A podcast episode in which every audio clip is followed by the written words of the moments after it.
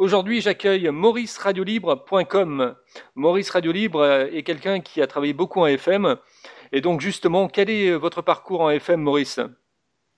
Alors, je suis pas Maurice Radio Libre, moi, je suis Maurice. Maurice, alors enchanté, Maurice.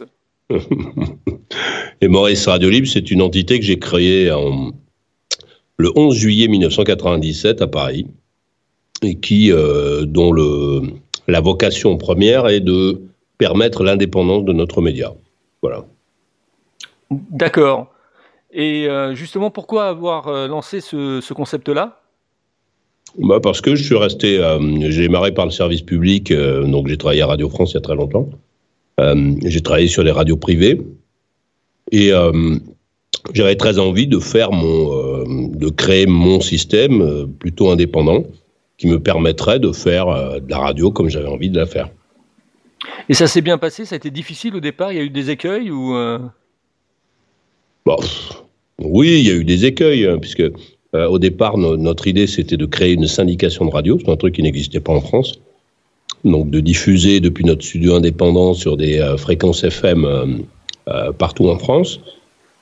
Faire ça, c'était un peu compliqué parce que, parce que ça n'existait pas. Donc, il a fallu aller au CSA, obtenir un agrément, la possibilité de diffuser notre marque sur des radios euh, qui avaient déjà euh, la leur, d'essayer d'éviter de repasser par chacun des CTR et donc que tout soit centralisé directement à Paris. Bon, voilà quoi. Donc on a fait le boulot et on a commencé par diffuser sur sur des radios FM, mais bon, pas tout seul. Hein.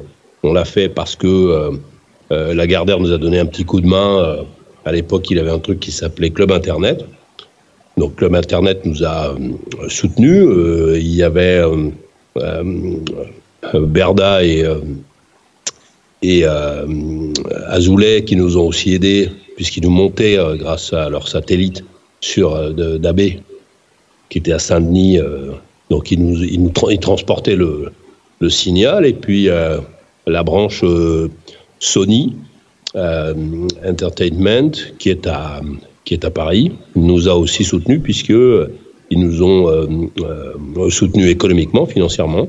Et ils nous ont permis de créer le studio dans le 15e arrondissement de Paris euh, avec cette boîte qui s'appelle Starling qui, qui produit, qui veut gagner des millions, le maillon faible, je sais pas quoi, enfin, toutes ces émissions à l'époque facile à chanter, etc. Donc voilà. Et L'aventure Skyrock, parce que bon, moi je vous ai connu euh, quand j'étais un petit peu plus jeune sur Skyrock, le soir. Comment, comment l'aventure avec Pierre Bélanger s'est faite en fait? Comment le contact s'est créé? Bah, À l'époque, l'émission existait sur euh, une station rock que j'avais remontée avec quelques camarades qui s'appelle Oui à Paris. Et, euh, et à l'époque, c'était, j'ai oublié son nom, c'était le responsable, le patron des programmes d'Europe 1 qui était venu vers moi en me disant écoute, on aime bien ce que tu fais, on aimerait bien que tu viennes le faire chez nous sur Europe 1. Et puis, euh, dans le même temps, euh, Pierre Bélanger euh, s'était penché sur le sujet, lui aussi il est venu.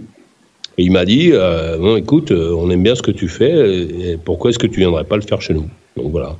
Puis après, il y a eu la concurrence entre les deux, et finalement, j'ai décidé de partir chez Bélanger. Quel style de musique vous diffusez dans votre émission? Bah, On a toujours été rock, nous. Hein. L'émission existe depuis 1991. Euh, On l'a démarré sur WeFM à Paris. Et euh, WeFM, c'est une radio rock. Donc on a toujours été une radio rock. On a toujours été, on s'est toujours exprimé dans le rock. Dans le rock un peu élargi, mais dans le rock. À qui s'adresse sinon euh, votre émission? À ceux qui veulent l'écouter. Donc à différentes typologies d'auditeurs, on va dire. Voilà. Donc on n'a pas de, on, ne sait pas dessiner un, un personnage euh, qu'on essaie de faire entrer dedans. Le, le programme s'adresse à toutes celles et ceux qui ont envie d'écouter de, ou de participer même. Une journée type de, de, travail pour Maurice, ça donne quoi en fait? Euh, Une journée type, c'est une journée un peu lourde euh, parce que je fais beaucoup de choses. donc je me lève le matin à 8h30. Euh, voilà. Après, j'ai euh, des euh, réunions. Alors aujourd'hui, comme j'ai depuis huit ans, je suis parti de la France, donc je je travaille à distance. j'ai des réunions beaucoup par Skype avec des gens qui qui s'occupe d'entités que j'ai laissées en France souvent. D'accord. Et puis, voilà quoi. Donc on enchaîne. Après ça, je, je mange. L'après-midi, je règle les problèmes comme tous les gens qui, qui ont des sociétés. Hein. Et puis voilà. Puis ensuite, une partie de la de l'après-midi est consacrée au travail de l'émission du soir avec l'équipe qui est à Paris, qui est sur notre bateau. On a un bateau qui s'appelle Roxembourg, qui est à Paris, qui est sur la Seine, euh, sur lequel se trouve euh, notre équipe du soir. Et euh, donc voilà, on fait notre petit, notre petit brainstorming. On, on, bosse un peu notre, notre système du soir et ensuite on se quitte pour se retrouver ensuite à vers 20h30, heure de France, pour, pour se préparer à, à lancer. Et justement, pour la, préparation, Maurice, il se prépare comment avant de passer à l'antenne? Il a un peu le trac euh... Euh, non, je n'ai pas, j'ai jamais été un mec qui a, le trac. Non, non. Euh, pour me préparer avant, je, je ne m'intéresse pas à l'antenne. Je suis plutôt quelqu'un qui aime bien euh, faire autre chose et démarrer directement. Alors, vous êtes aux, États-Unis, à la Nouvelle-Orléans pour le. Bon, moi, en tout cas, c'est ce qui est marqué sur le site. Là, vous êtes à Madagascar. Mais euh, justement, pourquoi avoir choisi de, partir de la France, d'une part? Et on dit que les, États-Unis sont un Eldorado. Alors, est-ce que c'est vraiment vrai, ça? Je ne sais pas ce que ça veut dire un Eldorado. Tout est euh, possible, en tout cas. Je ne sais pas si tout est possible. Non, parce que les Américains sont, ouverts. Donc, euh, quand j'ai débarqué à New Orleans avec mon concept, on m'a tout de suite aidé. assez rapidement, on a pu ouvrir un, studio dans le building de, la communication et des mass médias à Loyola University, euh, où on a un studio. Euh, et puis voilà, puis on fait. Euh, alors l'Amérique, c'est plus, c'est plus facile, hein, c'est plus simple de vivre en Amérique qu'en France. les gens sont plus gentils, les gens sont plus ouverts, plus à l'écoute de, choses un peu différentes. donc voilà.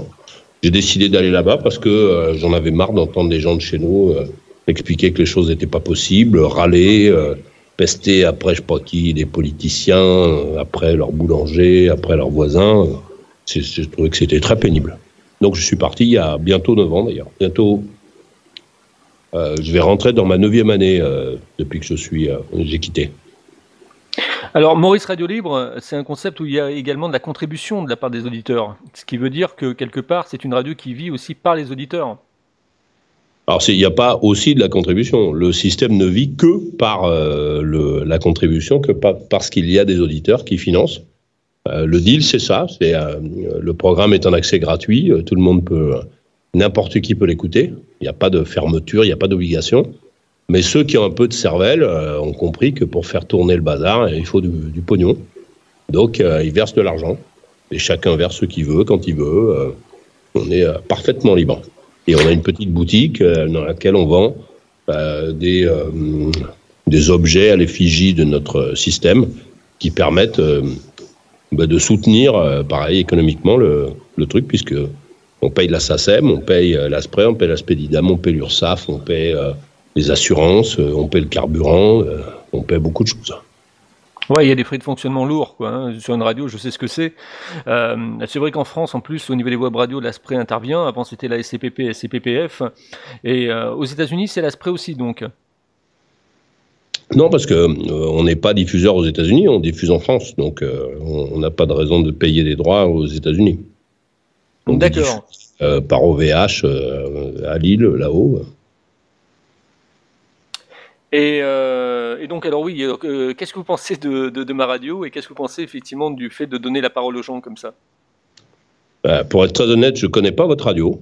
Euh, donner la parole aux gens, je trouve que c'est bien. C'est ce que je fais depuis 28 ans. Donc, je ne vais pas vous dire que c'est une mauvaise idée. c'est très bien, au contraire. Comment vous voyez l'avenir de, de, la radio, du média radio? euh, l'avenir du média radio. Euh, c'est vaste le média radio. Euh, il y a la radio des milliardaires, la radio de Bertelsmann, RTL, etc. Et puis il y a les petites radios. Je pense que les petites radios, petit à petit, vont être rachetées par toujours un peu les mêmes, hein, parce que c'est ce qui se passe aujourd'hui. Les autres disparaîtront. Et on restera dans un système qui est très, qui est phagocyté par la publicité. C'est ce que je pense. Donc moins de programmes, plus de musique et de pub.